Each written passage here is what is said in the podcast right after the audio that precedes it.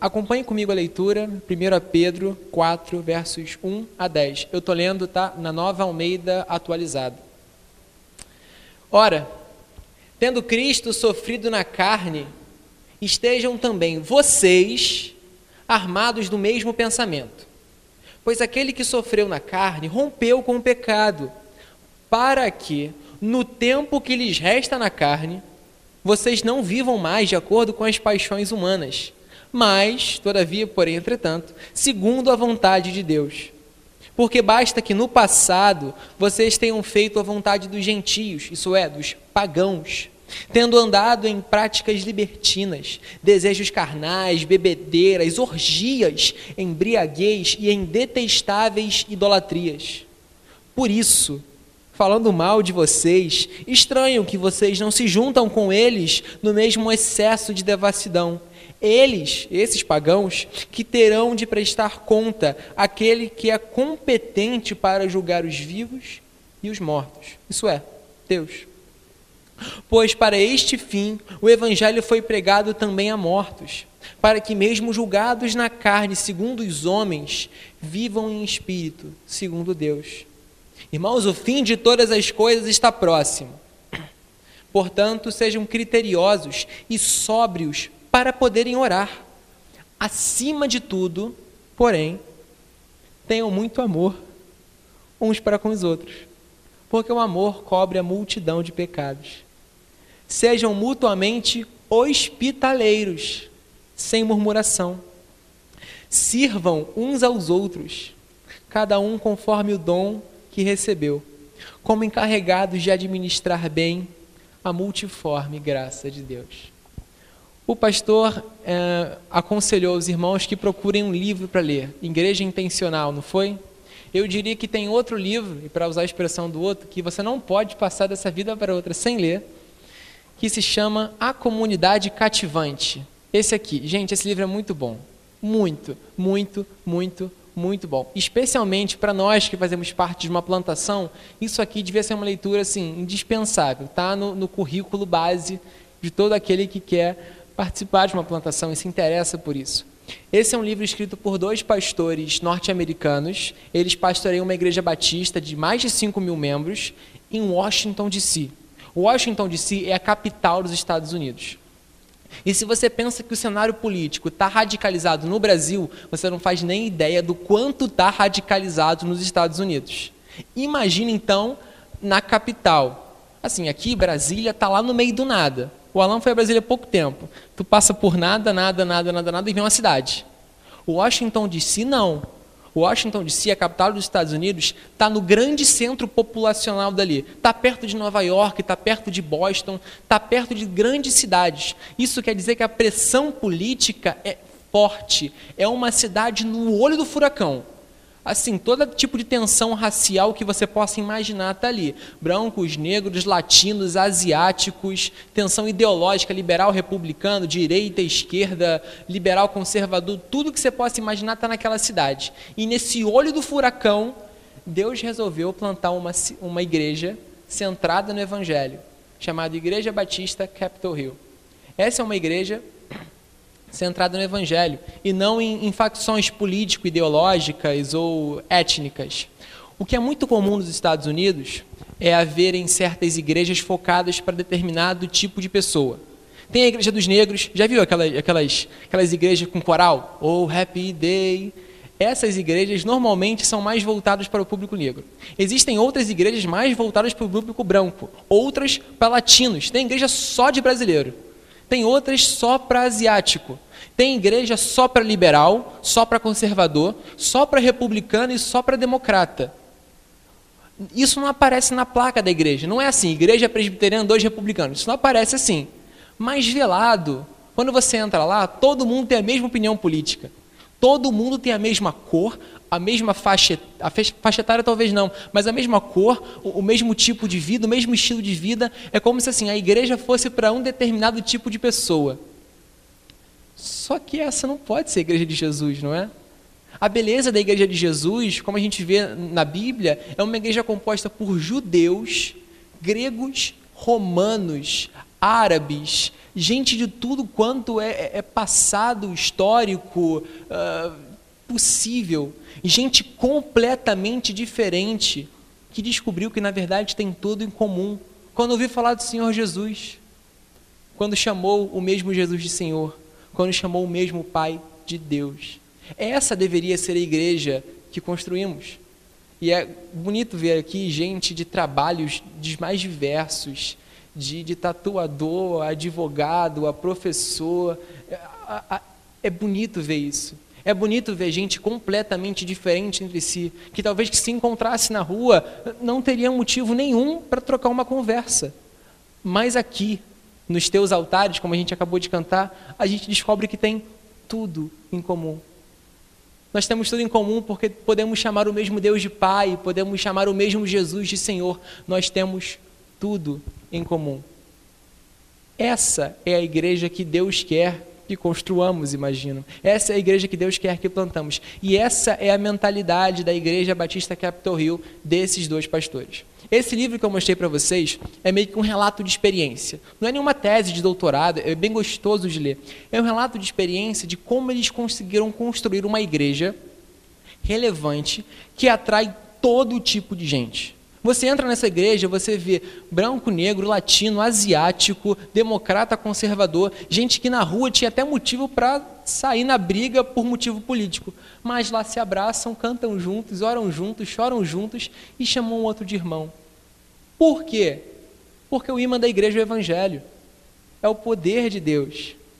Se a gente não construir a igreja a partir do poder de Deus, a gente está construindo qualquer outra coisa, senão, assim, longe de Jesus, entende? O imã da igreja deve ser Jesus. O poder de atração da igreja deve ser Jesus. Uh, e nesse livro, eles apontam um exemplo que eu achei muito marcante. Para você ver se uma igreja realmente está centrada em Jesus e não em facções político-ideológicas, etárias ou étnicas, ou qualquer tipo de coisa, perceba se essa igreja exerce hospitalidade. Essa é a marca que ele, uma das marcas fundamentais que ele vê para uma igreja realmente centrada em Jesus.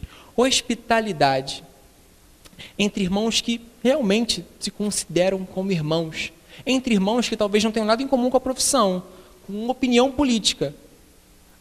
A verdadeira igreja é aquela que você pode ser um eleitor do Bolsonaro, mas vai sentar na frente do eleitor do Lula e vai chamar ele de irmão.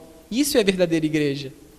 Essa é a verdadeira igreja que reconhece que tem tudo em comum com seu irmão, tão somente porque foram adotados pelo mesmo Deus por meio do sacrifício de Jesus. E o exemplo que mais me marcou no livro, desse exemplo de igreja multiétnica, multietária, eh, de várias faixas etárias diferentes, é quando ele, esses pastores começaram a incentivar os seus irmãos, especialmente os universitários, a receberem no seu dormitório universitário famílias da igreja famílias da igreja, sabe? Família, pensa na família ah, padrão norte-americana. Papai, mamãe, dois filhinhos, crianças.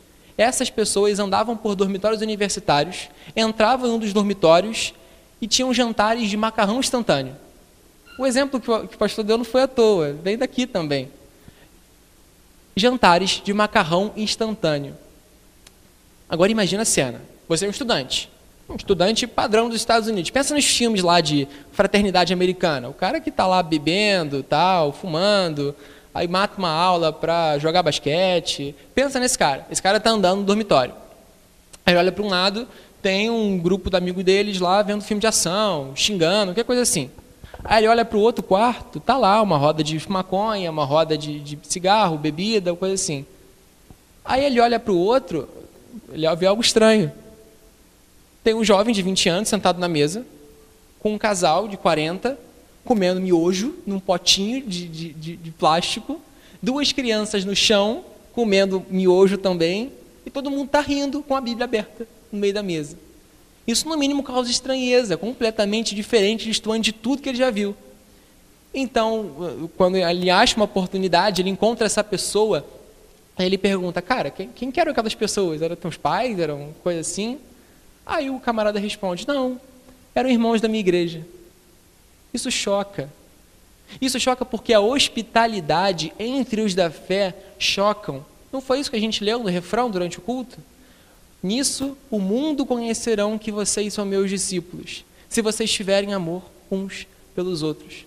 A gente enfatiza, e com razão, a ideia de amor pelo próximo, a ideia de amor pelo outro, a ideia de amor pelo pagão, pelo não cristão. Mas o que Jesus disse é que o mundo vai saber que vocês são meus discípulos se vocês tiverem amor uns para com os outros. Mordomia, hospitalidade são temas importantíssimos e devemos sim exercer com os de fora. Mas nada adianta amar ao próximo se você não amar o seu irmão que está do seu lado. Próprio apóstolo João, em sua epístola, falou o seguinte: Ah, você diz que você ama Deus, mas se você não consegue amar o seu irmão que está do seu lado, no banco, você não ama Deus coisa nenhuma.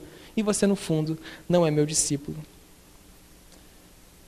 Eu estou falando isso tudo porque, se você reparou bem a minha leitura, e eu espero que a minha entonação durante a leitura tenha ajudado você a entender isso, é, é que a conclusão de Pedro é o seguinte: diante do Evangelho, todos nós que cremos em Jesus e agora temos o mesmo pensamento, outra vez, alguma tradução, alguma, a mesma atitude que Cristo teve, a gente deixa para trás o nosso antigo modo de viver, centrado em nós mesmos. E passamos agora a viver uma nova vida. A vida que o Evangelho propõe é a vida segundo a vontade de Deus. E que vida é essa? É a vida de serviço para o próximo. É a vida de amor.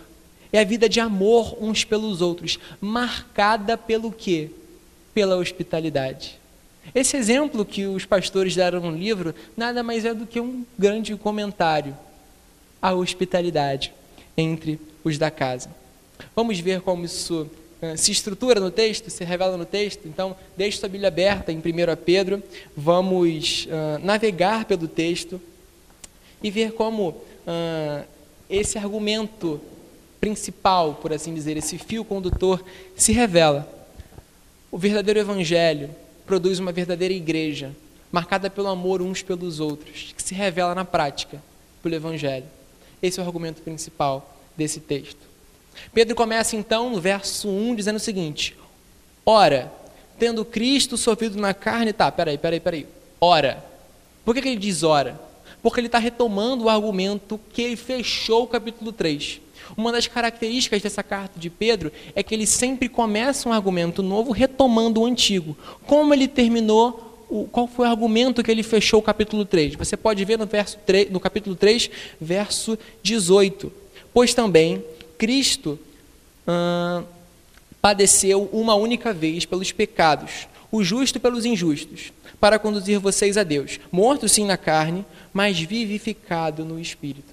Quando ele diz, ora, tendo Cristo sofrido na carne, ele está recuperando esse argumento em que ele fecha o capítulo 3. E que argumento é esse? Esse argumento é o Evangelho. Pedro está expondo o Evangelho e está expondo a razão da esperança, para usar o próprio vocabulário de Pedro no, no, capítulo 3. Ele está expondo o motivo em que faz a igreja ser igreja. Ele faz o motivo que te faz ser cristão. Jesus Cristo.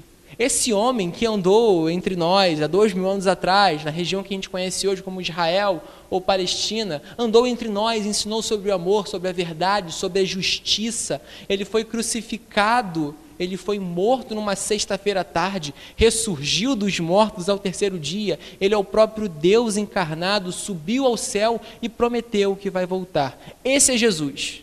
Essa pessoa concreta, real, o próprio Deus encarnado é a razão da nossa fé. Ele é o Evangelho encarnado. Seus ensinamentos, sua vida, sua obra na cruz são a razão de sermos igreja. Até aí tudo bem? É assim que ele fecha o capítulo 3 e começa o capítulo 4. Tendo Cristo sofrido na carne, estejam também vocês armados do mesmo pensamento, ou talvez em alguma tradução, da mesma atitude. Essa é uma palavrinha grega que indica tanto um estado de pensamento quanto um estado de ação. Ou seja, não existe dicotomia aqui entre pensar uma coisa e não fazer, ou fazer algo não pensando nisso. Para o apóstolo, quer dizer o seguinte: o evangelho muda sua mentalidade para que ele mude as suas ações. Entendeu? Uh, esse é o evangelho que faz com que uh, Jesus, essa pessoa, uh, é aquele que rompeu com o pecado. Esse é o finalzinho do verso aquele que rompeu com a sua carne o pecado. O que, que ele quer dizer com isso? Jesus Cristo é aquele que no seu corpo, na cruz, rompeu com o pecado. Como a gente viu alguns sermões passados, rasgou o nosso escrito de dívida e agora nos concede graciosamente a vida eterna, rompendo com o pecado e nos dando de presente a vida eterna. Mas se você parar para olhar bem no verso 1, você vai perceber que a expressão sofrer na carne aparece duas vezes. Tendo Cristo sofrido na carne, o iníciozinho, e no final, pois aquele que sofreu na carne, repetições não aparecem à toa no texto bíblico. Dica de leitura da Bíblia. Sempre que você estiver lendo, e agora a gente está lendo Lucas junto, a gente está em qual capítulo? 19. A gente está lendo Lucas 19. Se você está atrasado, corra atrás na sua leitura. Uh, sempre que você lê uma passagem bíblica e expressões se repetirem, seja ao longo do capítulo ou seja no próprio verso, uh, não despreze essa repetição. Repetições não são à toa. Se você realmente crê que essa é a palavra de Deus, Deus inspirou Pedro a repetir essa expressão. Por quê? ênfase. Pedro quer dar ênfase à ideia de que Cristo sofreu na carne. É como se Pedro, na sua uh, escrita, e para um leitor original, estava ouvindo essa repetição, queria transformar, transportar a mente do leitor original para o Calvário. É como se Pedro estivesse fazendo uma pintura nas suas palavras da própria crucificação de Jesus. É como se Pedro estivesse falando assim: tá vendo? Olha ali, olha só, sofreu na carne, tá vendo? Monte Calvário, crucificação, tá vendo esse Cristo, esse Jesus? Tá vendo esse próprio Deus encarnado que está com a sua cara esfacelada? Está vendo o cuspe que ele tomou dos soldados romanos? Está vendo o sangue inocente derramado? Está vendo a cabeça dele com eh, cravo encravado, com um pedaço do crânio eh, desfigurado? Está vendo isso? Essa é a ideia de sofreu na carne duas vezes. É como se Pedro estivesse dando ênfase. Está vendo isso? Foi por meio disso que o pecado foi rompido com você e agora você pode viver uma nova vida. E que vida é essa? Que vida é essa que, uma vez rompendo com o pecado, Deus te oferece? Uma vida para quê? Eu te pergunto, para que que Jesus teve que fazer isso? Para que que Jesus teve que romper com o pecado em sua carne, numa crucificação terrível, dolorosa, medonha, por assim dizer? Você realmente conseguiu imaginar a dor de ver o Filho de Deus, o Deus encarnado, crucificado? Não é uma pinturazinha qualquer que você vê aí de vez em quando, numa igreja católica ou numa. Já viu esse Jesus bonitão que aparece às vezes em, em imagem de, de Facebook ou coisa assim? Não é isso. Ele não tinha nem parecer nem formosura. E quando o profeta Isaías está falando isso, ele está falando da crucificação. Ele estava realmente desfigurado. Aquele que olhava mal conseguia contemplar que era o mesmo Jesus, porque ele estava desfigurado. A pergunta é: para quê? Para que ele fez isso? Ah, me salvar, você diria. É óbvio, né? Deus fez isso para me salvar. Tá, te salvar de quê? Do pecado, não é romper com o pecado? Ele me salvou do pecado. Mas para quê? Para quê? Se essa palavra que eu falei para vocês, o mesmo pensamento, designa ah, tanto pensamento quanto ação, ah, Jesus não rompeu com o pecado, com a sua crucificação dolorosa, só para agora você saber que, que Jesus perdoou os seus pecados. Para que, de forma prática, para que isso teve que acontecer? E essa é a resposta do verso 2. Olha só, que contornos práticos para que no tempo que lhes resta na carne, vocês não vivam mais de acordo com as paixões humanas, mas segundo, com a vontade, segundo a vontade de Deus. E perceba que, que existe um tom de urgência nisso. No tempo que te resta na carne. É, é, Pedro está sendo enfático aqui. Ele está dizendo assim: está vendo isso aqui? Está vendo o que aconteceu? Foi realmente transportado para o Calvário. Agora, no tempo que te resta na carne, não desperdiça a sua vida vivendo como um pagão, mas vive como um santo. Vive a vida que Deus te deu, essa vida que rompe com o pecado. Há um senso de urgência nisso. É como se te dissesse assim: no tempo que te resta na carne, em outras palavras, viva todos os dias como se fosse o último. Lembra-te que morrerás, como diria o ditado. Talvez a ideia de morte pode parecer estranha para você. Pelo menos os meus conhecidos, aqueles que vivem comigo, se eu falo em morte, logo bate na madeira, logo se benze, faz qualquer tipo de, de simpatia ou coisa assim para espantar a ideia de morte. Claro, acho que ninguém quer morrer. E ninguém se sente confortável com a morte. Deus nos fez para a vida eterna. Deus nos fez para viver. A morte não é legal, não é apalpável. Quando algum conhecido seu morre, não é legal. Há pouco tempo agora, poucos dias atrás, morreu a cantora famosa. Ninguém ficou feliz com isso. Se ficou feliz com isso, a pessoa é meio doentia. Precisa mesmo do evangelho de um psicólogo. Ela não está bem. Ninguém fica feliz com a morte. Só que perceba que as palavras de Pedro não são agradáveis. Ele está basicamente dizendo assim: cara, você vai morrer. Lembra-se que você vai morrer. E se você vai mesmo morrer, viva todos os seus dias como se fossem o último, porque um dia vai ser o seu último. No tempo que te resta na carne, não desperdice a sua vida com bobagem, mas viva a sua vida para Deus. Você não sabe se vai voltar para casa vivo hoje. Eu espero que sim. Se Deus quiser, todo mundo vai chegar bem em casa, vai dormir em paz, vai acordar em paz. Mas você não sabe o que te reserva. O destino tem um, um tom de aleatoriedade. Sim, nós somos cristãos, queremos um Deus Todo-Poderoso. Mas esse mundo jaz no maligno. E o maligno pode vir te levar. Eu espero que não. Espero que você chegue bem em casa.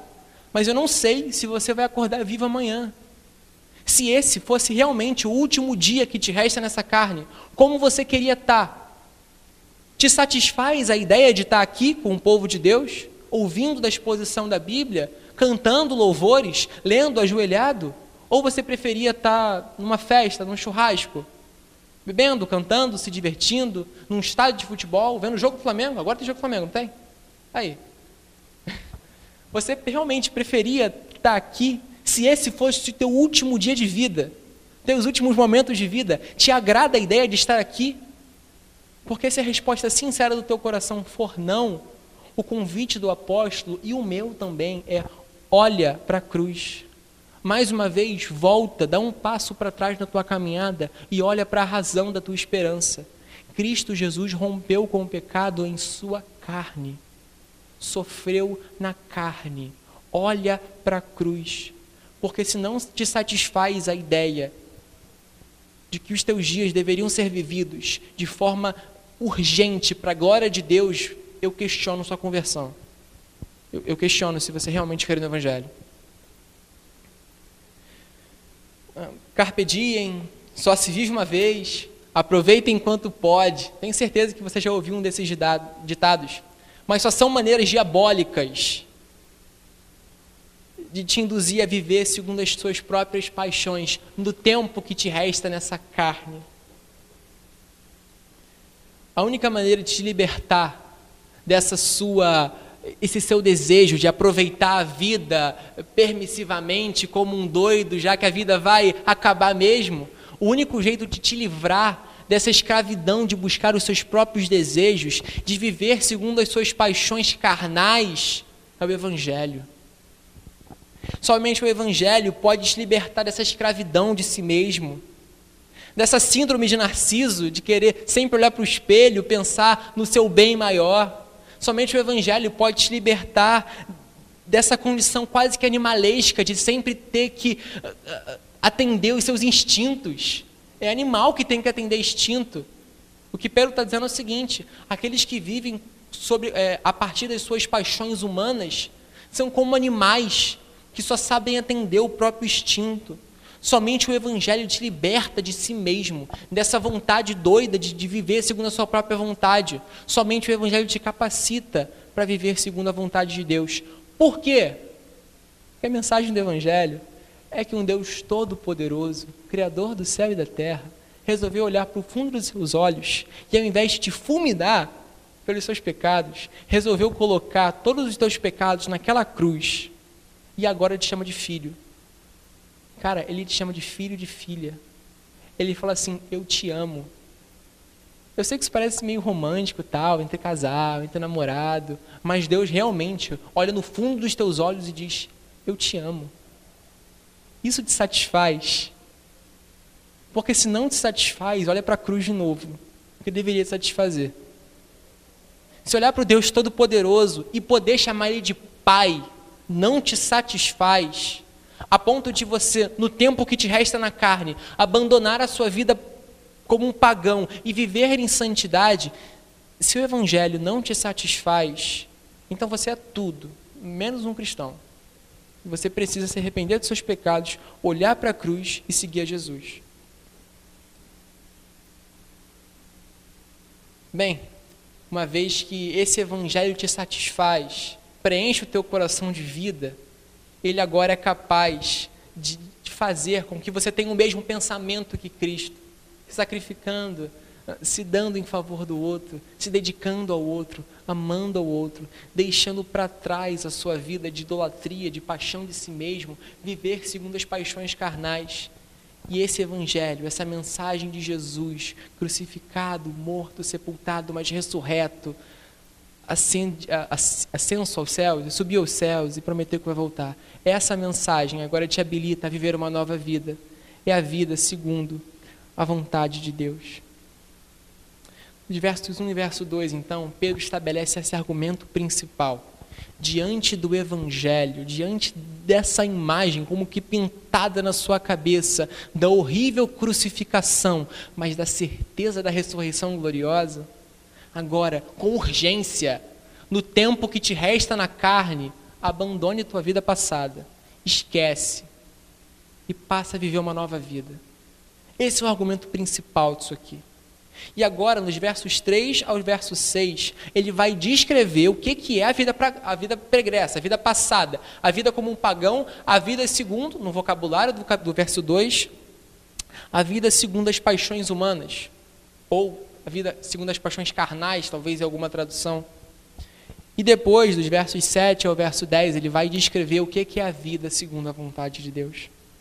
Olhe para mim então, nos versos 3 e verso 4.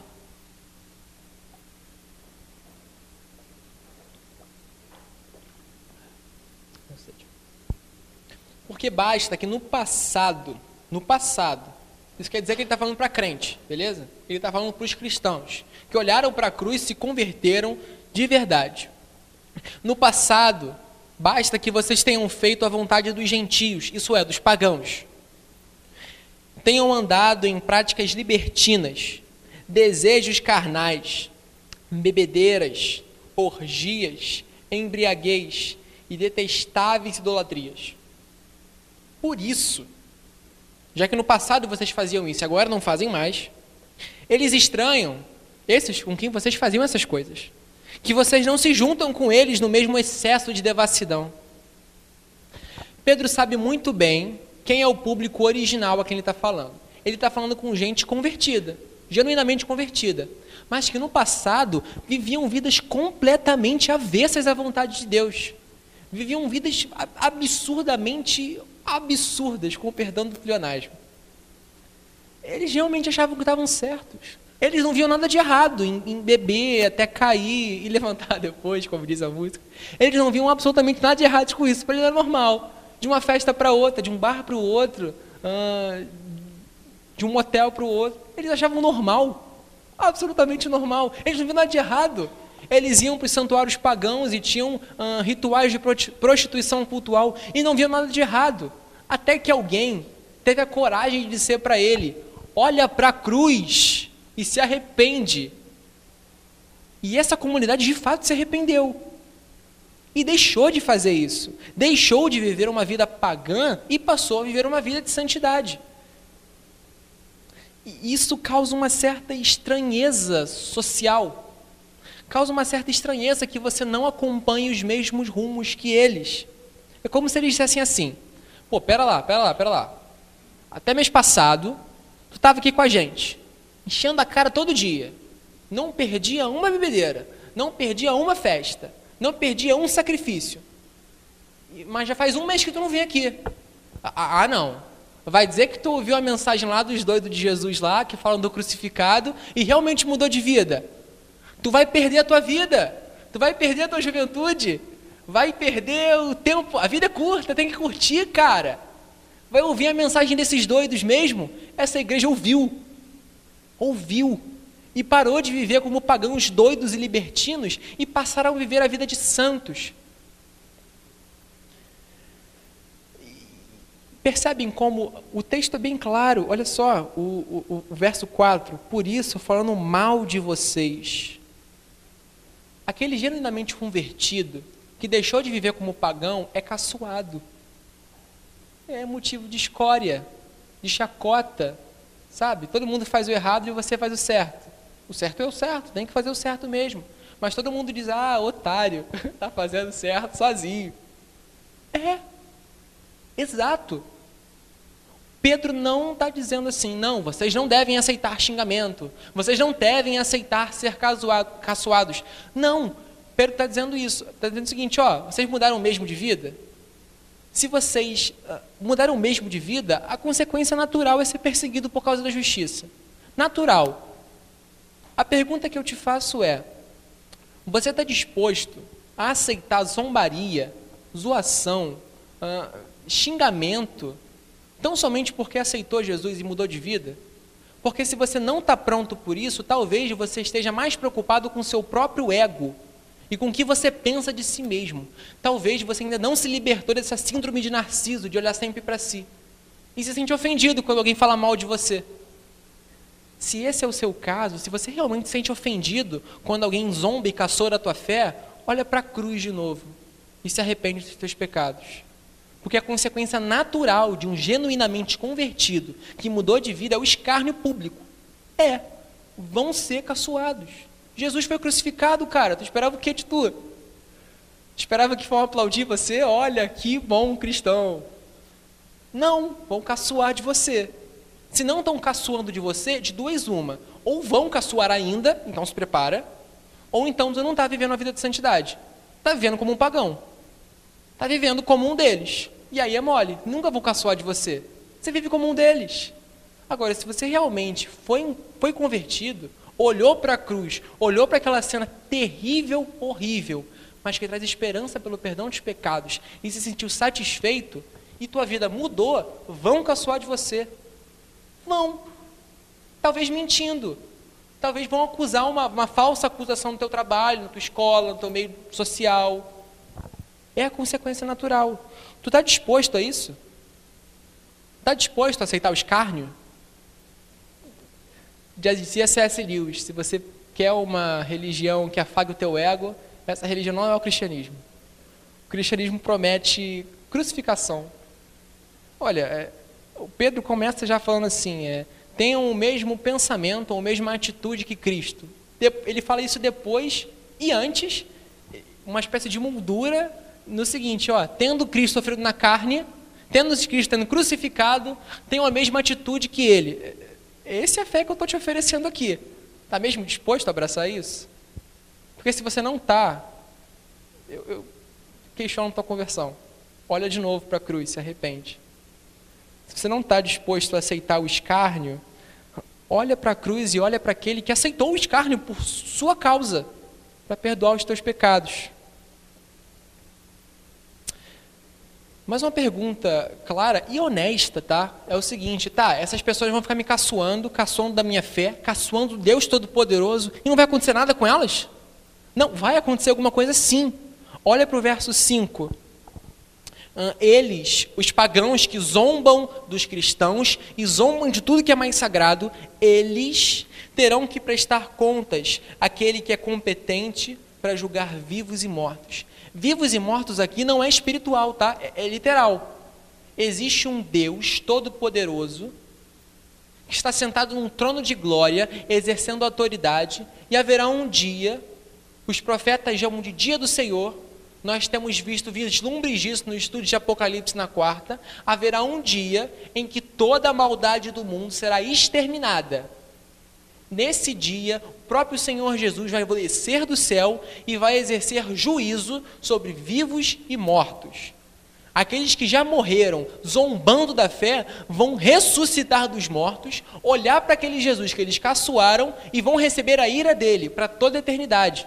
Aqueles que estiverem vivos quando isso acontecer, vão olhar para esse Cristo descendo do céu, vão olhar para o motivo da, da, da zombeira deles e não vai restar esperança, porque eles vão ser julgados, condenados a toda a eternidade fogo e enxofre.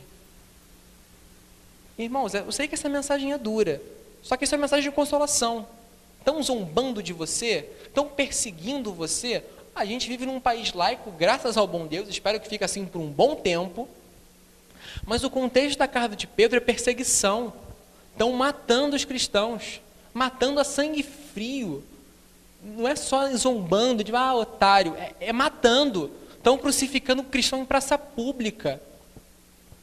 É óbvio que os cristãos têm um senso de vingança ali. Pô, estão matando os meus irmãos. Deus vai deixar isso impune? Não vai. Não vai. Para todo aquele que zombou da fé, ou para usar o vocabulário do próprio Pedro, do próprio apóstolo Pedro, para todo aquele que viveu uma vida segundo as próprias paixões, haverá um dia de castigo eterno. E um dia o Senhor Jesus vai voltar e ele vai voltar. Não sei se daqui dois mil anos ou daqui a dois dias. Ele vai voltar. Quando ele voltar, ele vai exercer juízo sobre os vivos e os mortos. Uma boa notícia.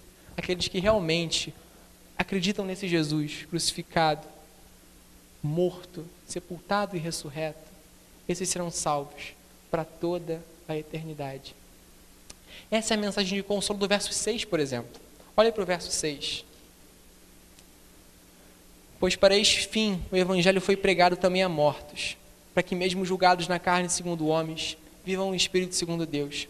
Esse é um verso difícil, tá? É difícil. Eu lembro que a Ellen não, não pôde estar aqui hoje, mas eu sempre uh, comento o texto que eu vou pregar com a Ellen antes, e quando eu li esse texto por ela, ela me perguntou exatamente sobre esse versículo, que é difícil de entender. O evangelho foi pregado a mortos. Uma primeira impressão que você pode ter é que alguém chegou numa sepultura, num, num cemitério assim, começou a pregar o evangelho para alguém que está morto. Essa não é a melhor interpretação para esse texto. É uma possível, mas eu não acho, não interpreto que seja a melhor. Com uma boa interpretação para esse texto, uma possível e boa interpretação. Esse evangelho foi pregado aos que já estão mortos enquanto estavam vivos. A minha avó já morreu.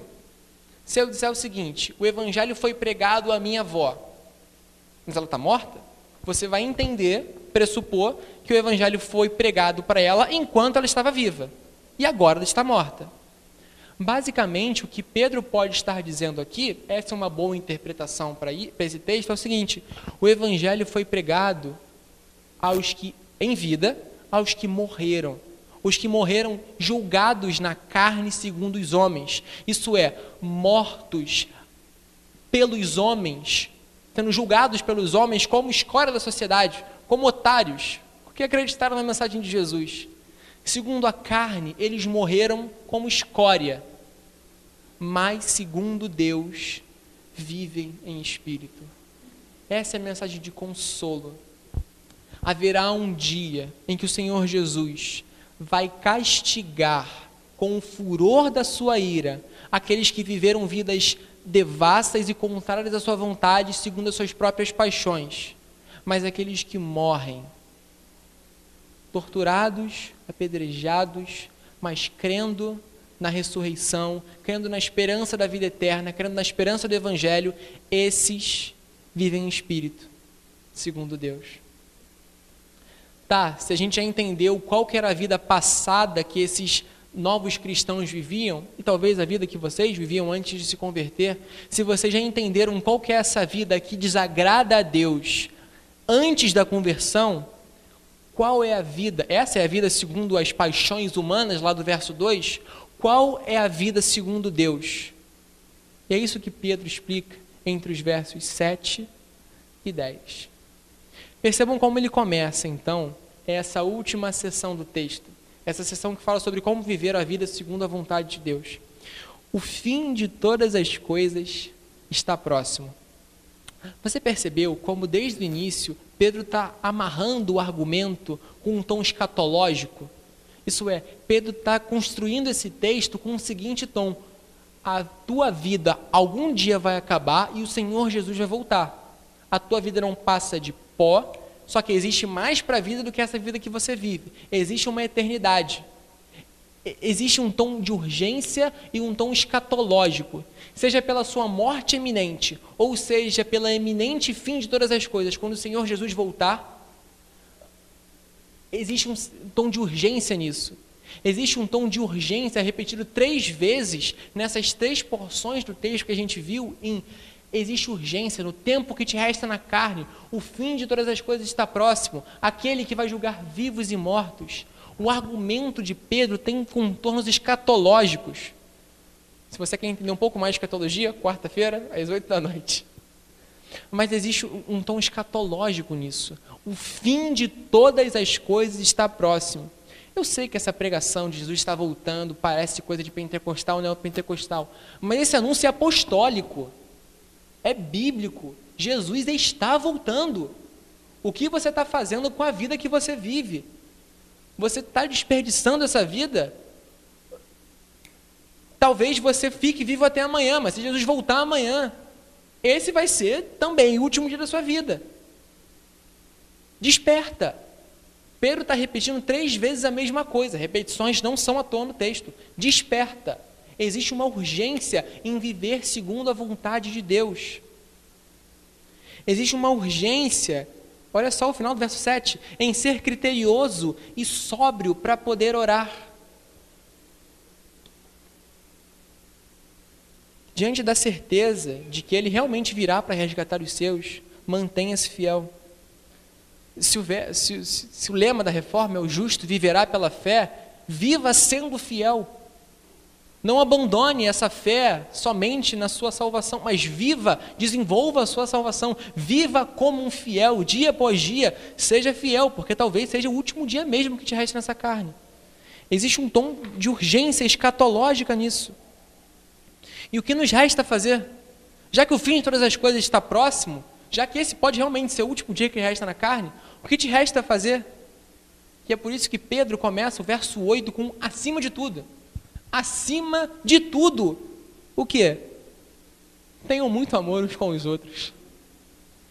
Percebeu como não é acima de tudo? Saia por aí fazendo malabares e gritando aos quatro ventos: Jesus está voltando?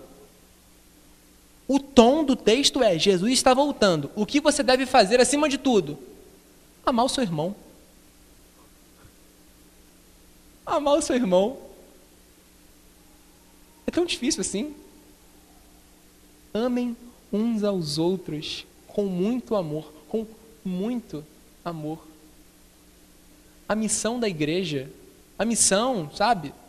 Converter, evangelizar, começa com, acima de tudo, amor uns pelos outros. Sim, temos que evangelizar. Sim, temos que, se você tiver dom para isso, habilidade, para na praça pública e começa a pregar. Se você tem habilidade para isso, eu te incentivo a fazer isso. Aborda um amigo no ônibus, um desconhecido, aborda, fala assim, ó, se converte dos seus pecados, Jesus vai voltar. Existe uma urgência nisso. Mas acima de tudo, não é isso, entendeu? Isso é importante, é, só que acima de tudo, tenham muito amor uns pelos outros. Como a gente leu três vezes no culto hoje. E nisso o mundo conhecerá que vocês são meus discípulos, se tiverem amor uns para com os outros. Vocês perceberam como todo o padrão de vida dos pagãos, bebedeira, orgia, ah, tudo gira em torno de satisfação pessoal, tudo gira em torno de o que pode me satisfazer. Só que a vida segundo a vontade de Deus é uma vida direcionada para o próximo. Por quê? Porque o Evangelho já te encheu tanto que transborda e vai para fora. A vida segundo as paixões humanas é vazia, então você tem que sempre puxar alguma coisa para preencher o vazio do teu coração. Mas parafraseando um romancista russo, Fyodor Dostoiévski, todo o coração tem um vazio do tamanho de Deus.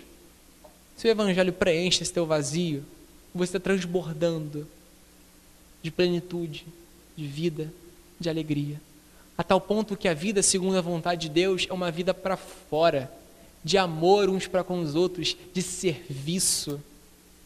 Essa é a vida segundo a vontade de Deus. E perceba uma coisa: aquela palavrinha que eu falei lá para vocês no início, que em algumas traduções está pensamento e algumas está atitude. Sempre que você vê algum mandamento na Bíblia meio que sentimental, não interprete como um mero sentimento, mas sempre interprete como um sentimento que te leva a agir. Ter o mesmo pensamento que Cristo é ter a mesma disposição mental que te leva a ter uma mesma disposição corporal. Não existe dicotomia entre uh, um mundo das ideias e um mundo da prática. Isso é Platão, não é Evangelho. O Evangelho tem a ver com Deus mudando a tua disposição do coração para que mude a tua vida. Então, amar uns aos outros não é assim, ah, não, eu considero muito meu irmão, mas aí durante a semana você nem dedica um tempo para orar por ele. Isso não é amor, é tudo menos isso.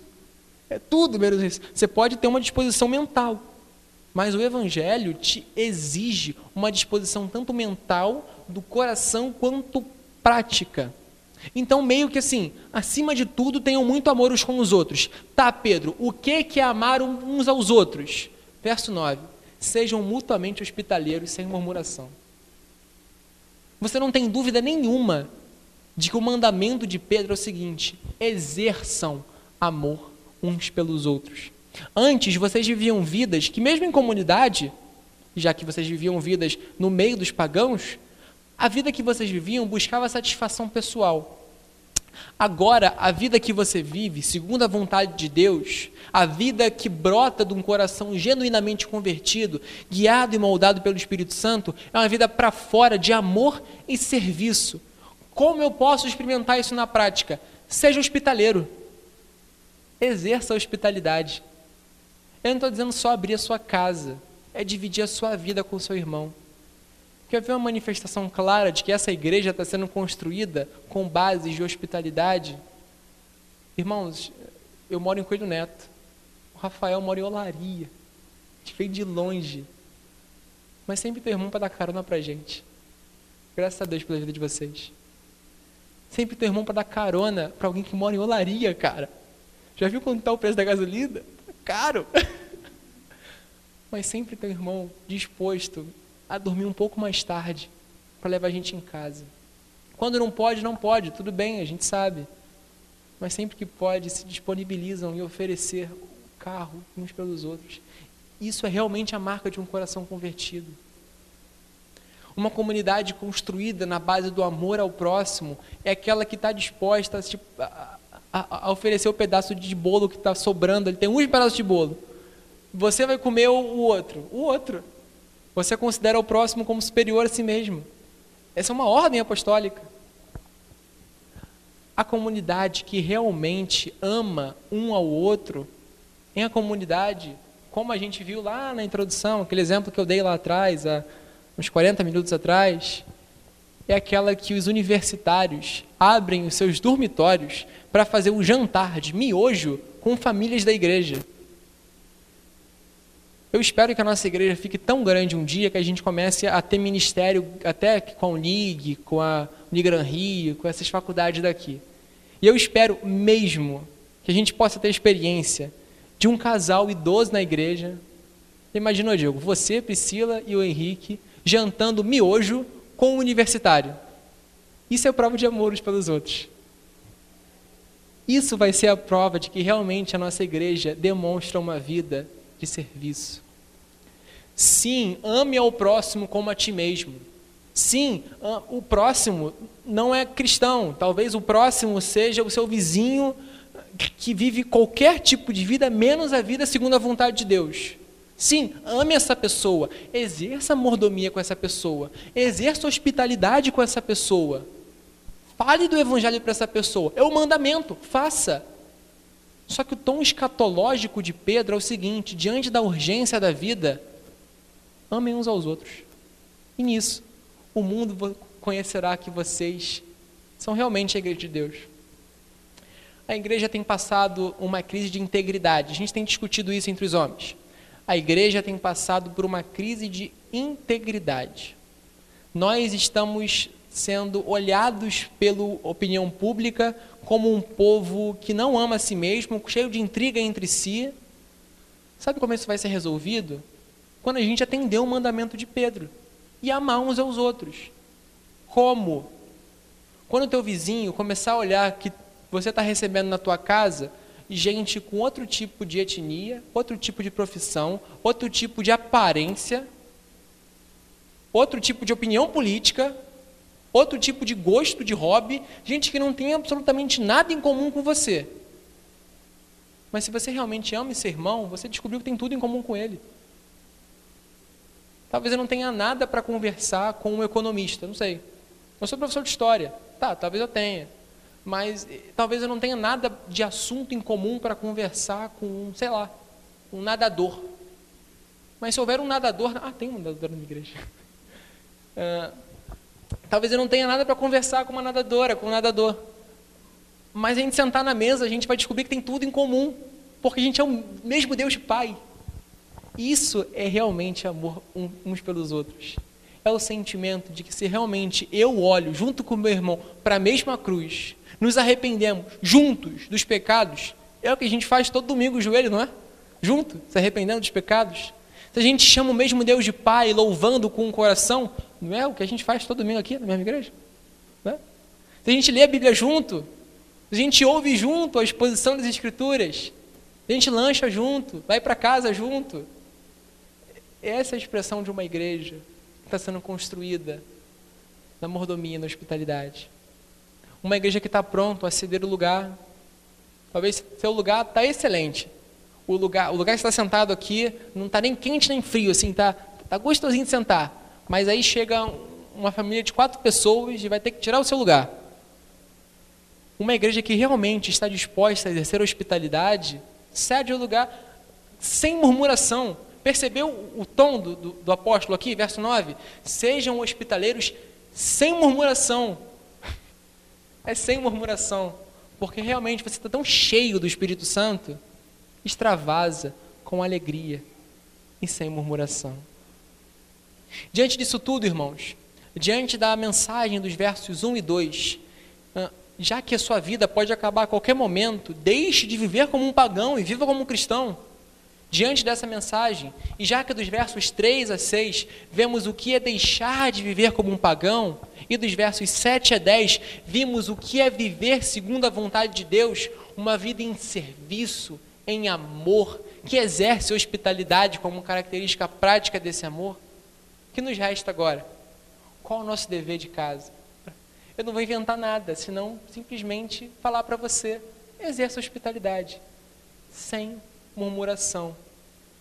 Eu não quero propor nada de novo ao texto, senão a própria ordem do texto. Uma coisa que eu aprendi com o pastor Alain é que sempre que o texto dá uma ordem, não inventa, aplica a ordem. O texto dá uma ordem, então é essa ordem que a Bíblia dá para vocês, não sou eu que estou dando, é a Bíblia. Exerçam hospitalidade entre os irmãos da fé, uns com os outros. Se eu não proponho nada novo, eu quero aplicar isso aqui como um desafio para você no dia 25 desse mês, a quarta quinta-feira de novembro, ah, nós celebramos o Dia de Ação de Graças. 25, sempre uma quinta-feira, a quarta quinta-feira do mês. É, é um dia dar graças. Eu, particularmente, acho muito legal essa data. É um dia específico para dar graças. Reunido numa mesa, num banquete, dar graças. Talvez, se você venha de outro, outro background, outro, outro, do passado uh, de igreja que não o presbiteriano, você não tenha costume dessa data. E talvez você só veja isso em filme americano, em seriado americano, a mesa tal, com, com peru e, e todo mundo sentado tal. Essa é uma prática que as igrejas presbiterianas têm. Primeiro, talvez porque a, a igreja presbiteriana do Brasil é fruto de trabalho missionário dos Estados Unidos. Mas segundo, porque é uma prática muito bonita um dia no ano para simplesmente sentar, agradecer a Deus e rir em alegria, exercendo hospitalidade e dando graças a Deus com um banquete. Essa é uma prática bonita e deveríamos cultivá-la anualmente na nossa igreja.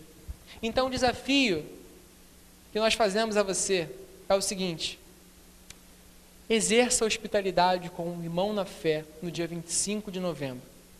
Abra a sua casa e convide um irmão na fé, exercendo hospitalidade. Ofereça um banquete para ele. O banquete não tem a ver com o que tem na sua mesa. A carne está cara pra caramba, eu sei. Compra peixe. Se bem que peixe também está caro, né? Tá, tá difícil. Inventa, sabe? Faz uma salada de brócolis com frango. Eu não sei, eu não sei, tá? Eu não sei. Mas eu tenho certeza que você pode, mesmo que oferecendo um miojo, como foi o caso daqui. Gente, jantares de miojo realmente impactaram essa igreja. Eu recomendo que você leia esse livro. Recomendo mesmo. Uh, esse foi só um exemplo de muitos de como hospitalidade simples impacta uma igreja e faz prosperar. Ainda somos uma comunidade pequena. Espero em Deus que dupliquemos, tripliquemos, quadrupliquemos, plantemos outras igrejas, alcancemos mais sedentos e famintos do Evangelho.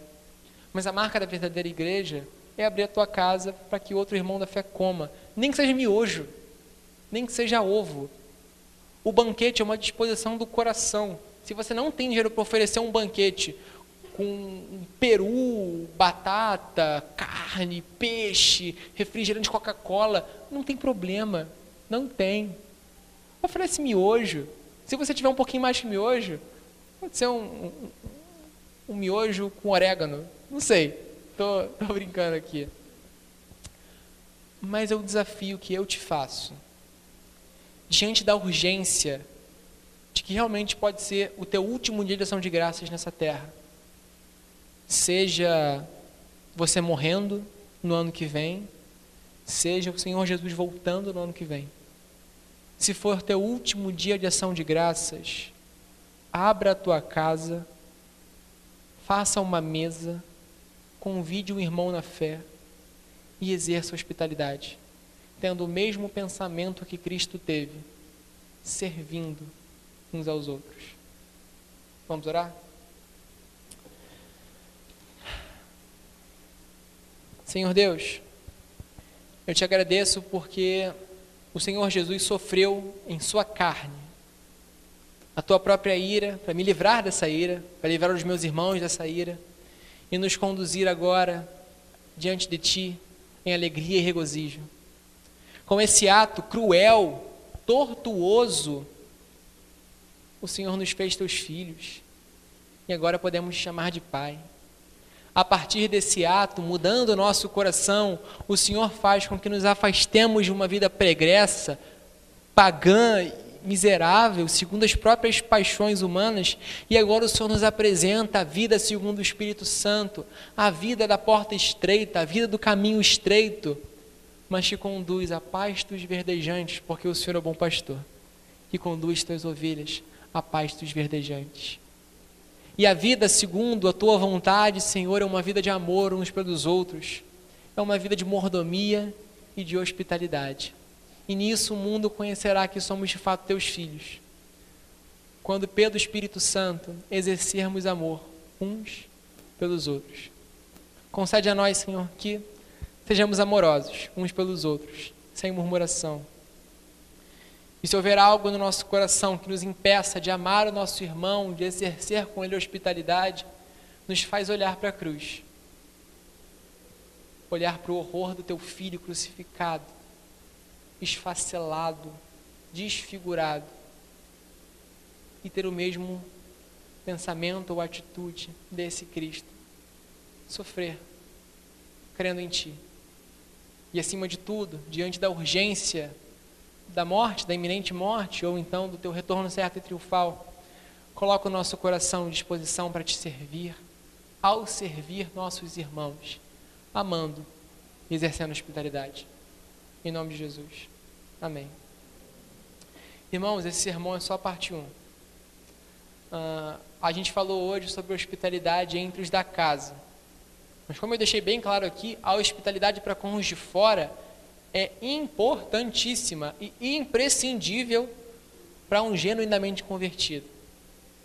Na semana que vem, uh, teremos uma exposição sobre exercer hospitalidade para com os de fora, porque você deve convidar não só o irmão da fé, mais um não cristão no dia 25 de novembro, quinta-feira, para cear com você. Se você quiser saber mais sobre isso, quinta-feira que vem, não perca.